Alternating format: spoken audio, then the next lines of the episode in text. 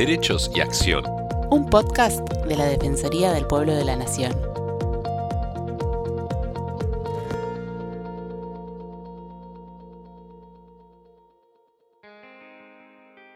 Bienvenidos a los podcasts de la Defensoría del Pueblo de la Nación. Soy Estefanía González Isola y estoy junto a Fernando Almirón para compartir diferentes temas del accionar de la institución. Dentro de la estructura de la Defensoría del Pueblo de la Nación se encuentra el área de Relaciones Institucionales e Interior. Es el sector encargado de elaborar los tratados, convenios y acuerdos con otras instituciones del Estado y organizaciones no gubernamentales, articular acciones con defensorías provinciales y municipales, facilitar a los interesados la presentación de quejas a través de esas instituciones y organizar las actividades de las receptorías del interior y mantener relaciones permanentes con las organizaciones regionales del Ombudsman. Varias de estas funciones se encuentran afectadas por la pandemia y desde la Defensoría se implementaron las medidas necesarias para poder continuar ayudando a la población y manteniendo el trabajo con las receptorías del interior. Para hacer un relevamiento de cómo trabajó el área en este tiempo y bueno, y por supuesto los, los proyectos, los trabajos que vienen haciendo, estamos comunicados con Tomás Dadí, que es el jefe del área. Hola Tomás, ¿cómo estás? Y bueno, muchas gracias por estar con nosotros. No, al contrario, el gusto es mío de saludarlos y verlos, y verlos bien, sobre todo más en, estas, en este año y moneda que venimos padeciendo esta tragedia del mundo, ¿no? Esta tragedia Exactamente. Sí, Tomás. Eh, durante este periodo tan particular de la pandemia, queríamos que nos cuentes cómo trabajó el área a tu cargo con las receptorías del interior que pertenecen a la Defensoría. Mira, justamente eh, tuvimos, obviamente, eh, ustedes ya deben haber escuchado en varios de los que han entrevistado que las palabras este, eh, WhatsApp, webinar, teletrabajo, reuniones virtuales, todo esto que antes parecía un poco, no digo esotérico, pero sí algo ambiguo, al menos a los que somos algo analfabetos desde el punto de vista de la tecnología, fuimos aprendiendo un poco a los ponchazos. Y así, aún más, eh, nuestras receptorías del interior, que tienen, bueno, la particularidad de ser eso, receptorías que nos mandan a nosotros las quejas que reciben, orientan o de alguna manera este, mm, solucionan en eh, eh, en tanto y en cuanto eso no sea más que una cuestión de un llamado telefónico para un turno, cosas por el estilo, los problemas que la gente llega, porque bueno, la creación de las 24 tuvo como objeto llevar el defensor del pueblo a todas partes de la Argentina. Muchas veces les he relatado que la mayoría de ellas están en las defensorías del pueblo o provinciales o municipales, prácticamente el 95% de ellas, de las 24. ¿Qué tuvieron que hacer este año? Bueno, el teletrabajo, adaptarnos. La verdad que han tenido una disposición que el doctor Bockel en un webinar que tuvimos con los 24, solamente 24 de todos, que son mucho más que 24, pero uno por cada una de las oficinas, de casi dos horas a donde pudieron explayarse y explicar la situación de cada provincia. Eh, digo, pusieron a disposición sus celulares particulares en muchos casos, pegaron los carteles en las puertas de las defensorías porque, bueno, ya no podía concurrir, la pandemia nos había confinado absolutamente a todos. Instrumentamos con bastante velocidad porque, bueno, eh, la distancia hizo que formáramos un grupo de WhatsApp mucho antes que esto apareciera y nos permitió seguir manteniendo ese contacto mucho más fluido y como ahora lo estamos haciendo, pudimos eh, eh, vincular todo eso tecnológicamente a lo que se está trabajando. Ahora, ¿por qué hago especial mención a todo el trabajo hecho por las defensorías del interior? Y yo me animaría a decir por todas las áreas del defensor. Porque este año, que fue un año, vuelvo a decir, es, sigue siendo, terminó el año completo en cuanto a la fecha formal, pero estamos viendo lo que está sucediendo en los últimos días y nos pone mucho más en alerta. Eh, decía, sobre todo en la primera época, había una confusión, una superposición, una, eh, yo diría hasta una locura vinculada a todo lo que era la reglamentación de los permisos, los traslados, eh, eh, lo que llamaban las, no digo repatriaciones porque también las hubo y muchas que se gestionaron de la Defensoría, pero en cuanto a las normas que tomaban sus respectivos gobiernos provinciales. Hay un tema que es central, que tiene que ver no solamente con el interior, sino con toda la Defensoría del Pueblo de la Nación, que es, obviamente, estando en un estado de, excepción, este, uno siente que tiene la obligación de relegar derechos. Ahora, mientras más derechos se delegan, mayor debe ser el cuidado de las instituciones como la nuestra. De allí que imagínense el lío mm, que se formó en muchísimas, a donde decían, mira, acá en mi provincia sacaron una resolución que no permiten que ingrese nadie, había colas de autos en la entrada de las provincias, este, en los retenes, bueno, era realmente un desquicio. De allí es que no solo por este tema, sino por temas graves por estos temas, hacía como una especie de efecto dominó. Bueno, eh, eh, la mayoría de todos nuestros colaboradores tuvieron que empezar a trabajar. Por eso decía, tal vez como muchas áreas de la institución, casi artesanalmente. Es decir, hubo que abandonar en muchos casos la formalidad que tenía que ver con enviar la actuación. había gente que no podía esperar que le hagan un trámite. Eh, podría contar decenas de casos, pero están en el informe anual y ya habrá oportunidad de que los vea no hemos contado todo, hemos pedido uno por oficina porque hubiera sido una locura, pero casos de gente que, este, la, a ver, lo menciono no porque sea el único, pero el que tengo presente porque afortunadamente terminó bien en San Luis. Eh, eh, eh, no le permitieron a una señora que llevara a su hijo con su auto hasta Córdoba a hacer un tratamiento oncológico. Sí, sí, sí. sí, puse, bueno, si te conoces el caso, no, no, no en él. Lo bueno es que eh, se consiguió un permiso. ¿De qué manera? Porque la secretaria de la esposa de nuestro eh, colaborador en, en, San Luis, este, su esposa trabajaba con el ministro de Seguridad, entonces a través de él se consiguió el permiso. Esto que les estoy diciendo. muy artesanal, claro permanentemente. claro, lo correcto en una institución es mandar una actuación, una recomendación. Mm. Ojo, todo esto está eh, debidamente documentado, las actuaciones están y quiénes fueron los funcionarios a los que por ahí se llamó y respondieron y quiénes no. Pero debo decir de que de esta manera se consiguieron muchas más cosas que si hubiéramos procedido formalmente, sobre todo por la emergencia del caso. Y mencioné este caso porque recibimos una nota de la mamá de este chiquito porque después de un tratamiento de casi un año remitió su leucemia, hizo un trasplante de médula y está prácticamente curado. Qué bueno, eh, qué bueno. Podría contar decenas de casos de eso, pero realmente... Seguro. Eh, si era difícil acá conseguir un turno del registro civil, imagínense ustedes en las provincias. Y no había sábados, no había domingos, no había horarios. Y esto no es para hacernos los sacrificados, ni mucho menos, porque era nuestra obligación.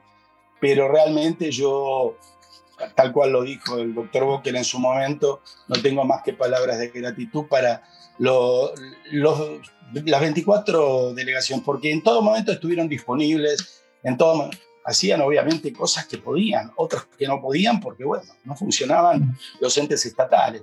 Muy complejo fue marzo, abril, mayo y junio. El tema de las mudanzas, el tema de los traslados, pero hablamos de, ni hablar de los lugares donde eran muchísimo más restrictivos, como el de Formosa, a donde en el informe anual puse el modelo ese como ejemplo.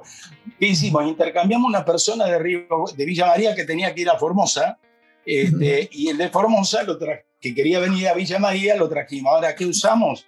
¿Qué mecanismo? No había auto, no había taxi, no había micro, no había aviones, no había nada. Bueno, a través de un contacto de la defensora, ustedes la conocen, Alicia Perezuti, que colaboró con nuestra oficina, con nuestro delegado ahí, y bueno, consiguieron a través del sindicato, no importa cuál, porque tampoco vamos a andar haciendo, pero un auto que fue y volvió, ustedes saben la distancia de Villa María. Sí, sí, sí. fue y volvió. O sea, llevó una persona y la trajo, obviamente, los protocolos cumplidos, el testeo inicial. En ese momento, hoy en día, hablamos de las colas para hacerse el testeo. En aquel momento no había tanto testeo porque hacían uno, uno cada tanto.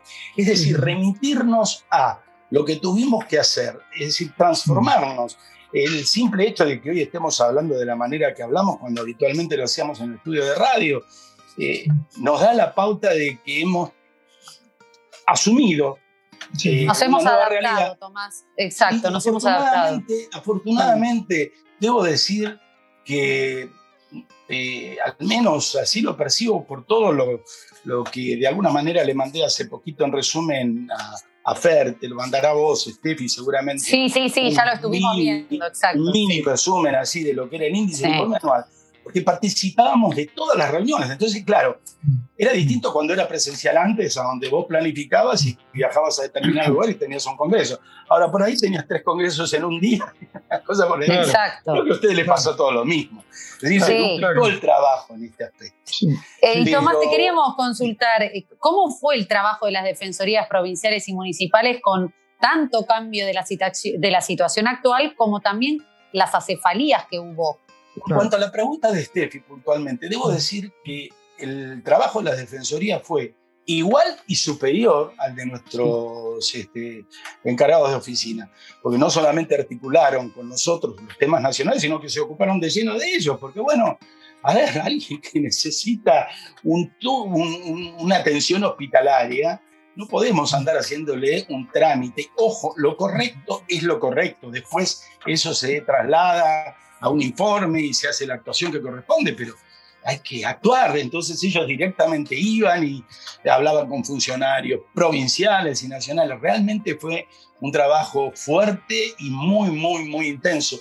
Anda cerca la defensora del pueblo de, hoy, nos venía a visitar, creo que mañana tiene una reunión con el doctor Bockel, la defensora del pueblo de, de Chubut, con bueno, lo que ha sucedido no solamente con, la cuestión de la minería, sino también con la desgracia de lo que fue eh, Lago Pueblo, los con incendios. incendios y todo lo demás. También se está renovando Bariloche ahora en estos días. Sí, la defensora. Eh, pero bueno, ahí, eh, ahí lo nombré porque el proceso está funcionando. Está funcionando. Como en otros lugares. Cuando el proceso está en función, uno no lo menciona, porque quiere decir, pero hay que ver las de los deseos o no. Pero realmente es plausible la, la actuación de las defensorías. De hecho, hemos tenido varios este, eh, plenarios, así virtuales obviamente, tres hemos tenido en total, y bueno, el temario siempre rondaba en torno a todos los problemas que eran, no solamente nacionales, sino también provinciales. Doy otro ejemplo para la interacción Nación-Defensoría Provincial. Eh, em, eh, un agente que estaba en la 1, 11, 14 que tenía que viajar a Tucumán, pero no había micros, entonces los micros se mandaban en marzo, abril por la mitad. Entonces con el defensor de Tucumán, que había hablado con la gente de la casa de Tucumán de acá, le hacían el hisopado, porque era toda gente que estaba en Río Negro, eh, trabajadores golondrinas habitualmente les llaman, que tenían que venir para Buenos Aires y desde Buenos Aires trasladarse a Tucumán. Si hubiera habido avión, hubiera pasado como todos los años, o micro, como habitualmente lo hacían, pero ni lo uno ni lo otro, y autos particulares no tenía. Y esta señora de la que hablamos era familiar de una persona que estaba trabajando allá, pero se quería ir a vivir a la casa de su madre, a Tucumán. La verdad que el defensor anterior ahí tuvo un gesto eh, de agarrar y decir, mira, me queda un lugar en un micro porque lo fueron llenando. Bueno, todo era artesanal, informal, a través de relaciones, a través de interacción y, ante la pregunta de Steffi, la incesante y permanente acción de la mayoría de las organizaciones. Es decir, Perfecto. todos hicieron lo mismo, algunos volvieron pronto al trabajo este, presencial haciendo rotaciones, nosotros le pedimos a nuestra gente que se quedara porque, bueno, telemáticamente nos estábamos manejando bien y como el tema estaba sobre los mismos andariveles hasta yo diría septiembre, octubre, de manejarnos como podíamos, nos sirvió también para establecer contactos que nos solucionaban las cosas. En el informe menciono eh, un área con la que firmamos convenios, que como bien dijiste vos, es nuestra responsabilidad. Obviamente este año convenios este, el año pasado, en este caso, no hemos firmado ninguno eh, que, puedan mencionar que sea importante. Eh, es una característica a la que se resisten muchísimos fanáticos del derecho positivo, pero que realmente le permite al defensor hacer cosas como la que esta tragedia nos obligó a hacer. Tomar decisiones que no tomaríamos por una cuestión de formalidades en cuanto al derecho administrativo, de cómo se deben hacer las cosas, etcétera, etcétera. Ustedes lo han vivido en carne propia, esto seguramente en decenas de ocasiones. Sí, sí, sí. En realidad yo creo que tanto el peligro sería que en las nuevas defensorías, en los plenarios no se los voy a nombrar, han sido tres, eh, el temario sería muy largo de enumerar, pero era prácticamente todos repetimos los mismos. El tema tarifario, el tema del IFE, el tema del ANSES, el tema del PAMI, era permanente. Y los defensores tener que audiencias públicas, participar de este tipo de reuniones y sobre todo, como las defensorías provinciales, al igual que nuestras oficinas del interior, es la primera trinchera a la que recurre de alguna manera el, ciudadano cuando tiene un problema en épocas normales, imagínense ahora. Entonces fueron, vieron el cartelito y entraron a llamar, bueno. Lo bueno, debo decir, y esto también es tanto para las defensorías provinciales como para nuestras oficinas del interior, es que personalizaron directamente todos los casos. De hecho, siempre lo hacen, pero a través del mecanismo del expediente. En este caso no, hablaban directamente con la persona y le decían, bueno, mire, estamos haciendo esto, esto y esto. Espere mi llamado para esto otro. En el caso de los defensores utilizaban a sus colaboradores y en nuestro caso directamente cuando lo pedían las áreas temáticas, lo hacían directamente nuestros delegados. Así que bueno, eh, fue, fue un año muy, muy intenso. En lo nacional, bueno, yo creo que debo ser el que más agradecido debe estar por el gran equipo con el que conté y por el apoyo de todas las áreas temáticas, porque eh, obviamente yo estaba a disponibilidad de, disposición de ellos todo el tiempo que quisieran, pero después ya se empezaba a manejar directamente con, con nuestros encargados de oficina y, le, y, le, pedían directamente, mira, ocupate de este tipo porque está en el retén o está en una carpa hace tres días. O aquella persona está internada o no dejan ir a ver al familiar que está moribundo. O, Claro. Poder hablarles durante una hora de cosas que salían en los diarios y que fuimos solucionando sin hacer eh, bambolla, porque bueno, nuestra, aparte de ser nuestra obligación, hubiera sido este, recurrente. Oye, Tomás, siguiendo un poco con el plano internacional, donde también participa la Defensoría del Pueblo de la Nación, bueno, eh, contanos un poco el tema de FIO, la, la Federación Internacional del OMU, del hilo, cómo trabajaron virtualmente, por supuesto, y sobre todo la red del Instituto Nacional de Derechos Humanos con un nuevo cargo para la Defensoría de Argentina, que es un honor, ¿no? Sí, realmente es un honor y es muy poco frecuente. Hoy, eh, el jueves, tuvieron, creo que fue el jueves o viernes, no lo recuerdo, el webinar el doctor Bockel con la Red de Instituciones Nacionales de Derechos Humanos, RINCA le dicen eh, la abreviatura, eh, que eh, incluyó entre los únicos cuatro miembros a la República Argentina eh, como en el miembro del comité de, de, la red de instituciones nacionales que depende directamente de la Comisión de Derechos Humanos de Naciones Unidas, ¿no? de Ginebra. Bueno, Dios mediante, el doctor Bockel tendrá una charla con la doctora Bachelet pronto. Michelle Bachelet, la vicepresidenta de Chile, que además 20, está a cargo de Claro, que está, eh, es la secretaria general de la Comisión de Derechos Humanos de, Naciones Unidas, en este caso, eh, directamente, bueno, la verdad que es un honor. Y aparte, es importante también mencionar de que fue ratificado por todos los países americanos como eh, la Argentina, en este caso, a través de, de. Pero lo menciono a él porque la idea emergió del área donde se pergeñó como coordinador de lo que es Um, los ODS, los Objetivos de Desarrollo Sostenible, para que sean vinculados y tratados este, con, con, particularidad en lo que es el informe periódico universal que hacen los países, que bueno, no sé qué pasará este año en relación a eso porque es una locura. En cuanto a FIO, bueno, hubo un congreso importantísimo y es importante mencionar esto. Hubo ataques furibundos y, me animaría a decir trágicos en algunos casos, porque hubo muertes. Hace poco mataron a una, eh, creo que era secretaria de la Comisión de Derechos Humanos, no recuerdo el Estado mexicano, pero esto era permanente. Los ataques de determinados sectores, muchas veces estatales, porque sabemos que, al principio lo dije, a mayor complejidad de sesión de derechos, mayor complejidad de control. Y a nadie le gusta que lo controle. Entonces, en Costa Rica, en Bolivia, en Perú, en Honduras. En Honduras, por ejemplo, en, Honduras, en Guatemala, perdón, pretendieron destituir al defensor del pueblo por el hecho que apoyaba los derechos de la LGBTI. Nada más que por eso lo pretendían destituir directamente. en Panamá, otro tajo Hemos hablado con reelección, en, todos lados.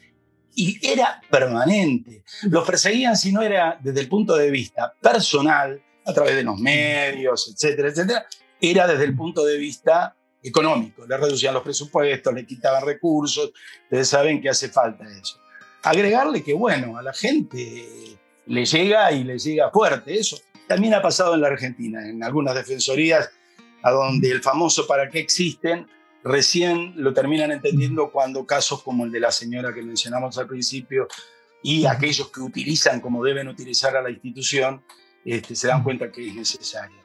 Pero es muy importante tenerlo en cuenta. De ahí es que por primera vez en la historia se hizo un congreso vinculado a los ataques a las instituciones de derechos humanos, ya no solo de América, ¿eh? del mundo. Le pegan en todos lados porque no les gusta, porque dicen, bueno, es un estado excepcional y tenemos que hacer tal cosa. Bueno, tienen que hacer tal cosa, pero tranqui. ¿Qué cuesta hacer tal cosa teniendo este cuidado? Bueno, finalmente a los gobiernos eso no les gusta.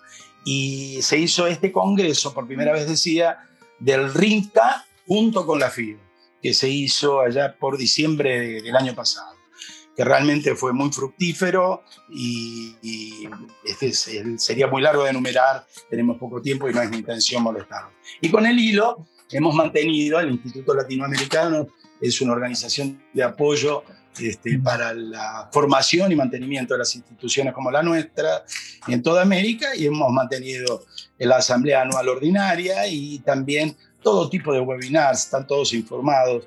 Eh, vuelvo a decirles, seguramente ustedes lo han vivido y lo viven todos aquellos que están en estas funciones. Eh, antes uno tenía un par de reuniones de estas por año. Ahora, aprovechando lo que me parece bien que se aproveche, a ver, y los usos horarios son diferentes, ¿no? Es decir, afortunadamente está bien coordinado y más o menos tratamos de encontrar horarios que nos convengan a todos. Pero bueno, es nuestra obligación hacerlo y se trabajó muy, muy intensamente. Mm, bien hoy mencionaste, eh, la mejor prueba es eh, la gratificación que significa el reconocimiento para que Argentina este, integre este comité, que no es un dato menor, y también que este, tenga esta reunión reservada con la señora Bachelet. Tomás, te agradecemos mucho haber estado con nosotros desde el área de Relaciones Institucionales e Interior, que creo que, como lo has contado, más que relaciones institucionales son relaciones humanas, ¿no? poner eh, la humanidad, el corazón para tratar de solucionar el problema de la gente que a, esta enfermedad, a esta pandemia también eh, le, ha llegado en algo totalmente desconocido. Entonces también eso, la incertidumbre, el miedo, la enfermedad, todo esto, si no le ponemos humanidad a todo eso para tratar de ayudarlo, decir, ¿para qué existe una situación así? No. Por eso, muchas gracias, eh, Tomás, por tus palabras, por el trabajo y por supuesto por haber estado con nosotros. Muchas, gracias, Tomás. Muchas gracias por haber estado con nosotros. Y los esperamos la próxima semana en una nueva emisión de Derechos y Acción. Derechos y Acción es un podcast original de la Defensoría del Pueblo de la Nación. La producción de este episodio estuvo a cargo de Bianca de Gaetano, Nelly Durán Cianotti, Martín Genero y Georgina Sturla. Podés encontrarnos en redes. Por WhatsApp, escribirnos al 113 762 4966. En Twitter e Instagram buscanos como arroba DPN Argentina y en Facebook como arroba dpn.argentina.